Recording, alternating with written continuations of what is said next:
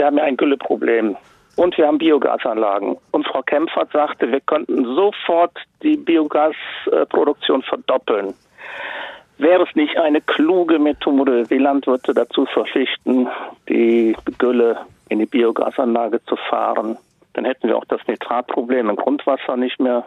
Tausend Antworten. Ja, das ist ähm, ganz richtig.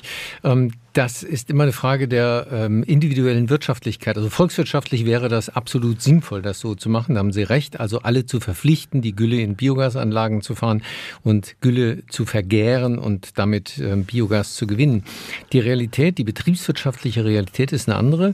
So sind die meisten Biogasanlagen gebaut worden, aber betrieben werden sie jetzt eben stark mit Mais, weil das einfach eine höhere Ausbeute an Gas bringt und ähm, aber auch Erosion, Bodenerosion. Sie haben völlig, Sie haben mhm. doch völlig mhm. recht. Ich versuche nur zu erklären, warum das so ist. Ja, ich das wäre absolut sinnvoll, was Sie da erklären, aber dafür gibt es kein wirtschaftliches Modell bislang. Das müsste man jetzt basteln und man müsste dann gucken, äh, wie man die Auswirkungen ähm, in den Griff kriegt. Denn Momentan ist es so, dass die Geschäftsmodelle der äh, Bauern darauf beruhen, dass sie die Gülle schnell loswerden. Das führt zu den Nitratproblemen, die Sie beschreiben, weil man relativ viel auf die Äcker ähm, äh, führen kann. Vor allen Dingen da, wo es viel Vieh gibt, also Nordwestdeutschland zum Beispiel. Wenn man das anders regeln wollte, das kann man, dann muss man wiederum gucken, wie man dann die deutschen Bauern wettbewerbsfähig hält in einem international offenen Markt. Das ist immer unser Problem. Das ist bei der Industrie das Problem. Das ist das Problem aber auch in der Landwirtschaft. Also wir hätten da Luft. Ich glaube nicht, dass das möglich ist, das bis zum nächsten Herbst zum Beispiel zu erschließen. Dann, wenn wir sehr viel mehr Gas bräuchten, falls Russland uns ja. den Hahn zudreht. Äh, meine Herren, Sie müssen mich jetzt aufklären. Ich bin wirklich kein Landwirt. Ich, ich, ich, ich kenne mich bei diesem Thema nicht so gut aus. Also ich habe es jetzt so verstanden. Man kann aus Gülle und Mais Biogas herstellen. Mhm. Meistens wird es aus Mais gemacht. Aus Gülle, äh, da gibt es irgendwelche, ich weiß nicht, Verbote oder Regeln? Nee, es ist einfach nee. unwirtschaftlicher. Ach so, okay. Das heißt aber, das heißt aber, Werner, wenn ich dich kurz mhm.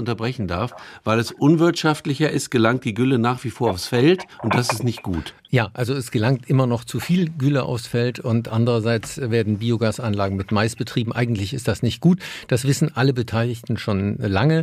Ja. Aber es ist eben furchtbar schwierig, aus beidem ein funktionierendes Geschäftsmodell zu machen. Ja, eigentlich schade.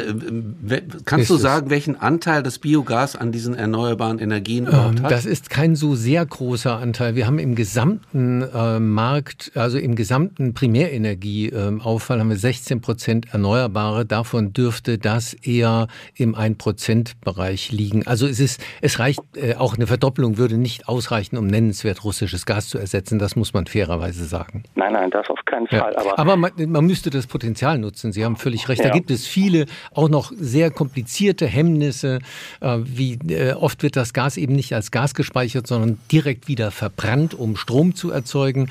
Es wäre sicherlich sinnvoller, das als Gas zu nutzen. Es hat ja einen anderen Zweck. Gas ist eben Heizmittel, ist Rohstoff für die Industrie. Ganz, ganz wichtig. Strom können wir auch mit Wind und Sonne herstellen.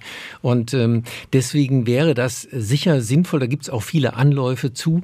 Ähm, aber was da schon deutlich wird, das sind tausend kleine Stellschrauben, an denen man rumdreht. Und wenn man an einer Schraube dreht, verändert sich alles für die anderen Schrauben dann auch wieder. Und das ist der Grund, warum das nicht vernünftig angegangen worden ist. Das rächt sich.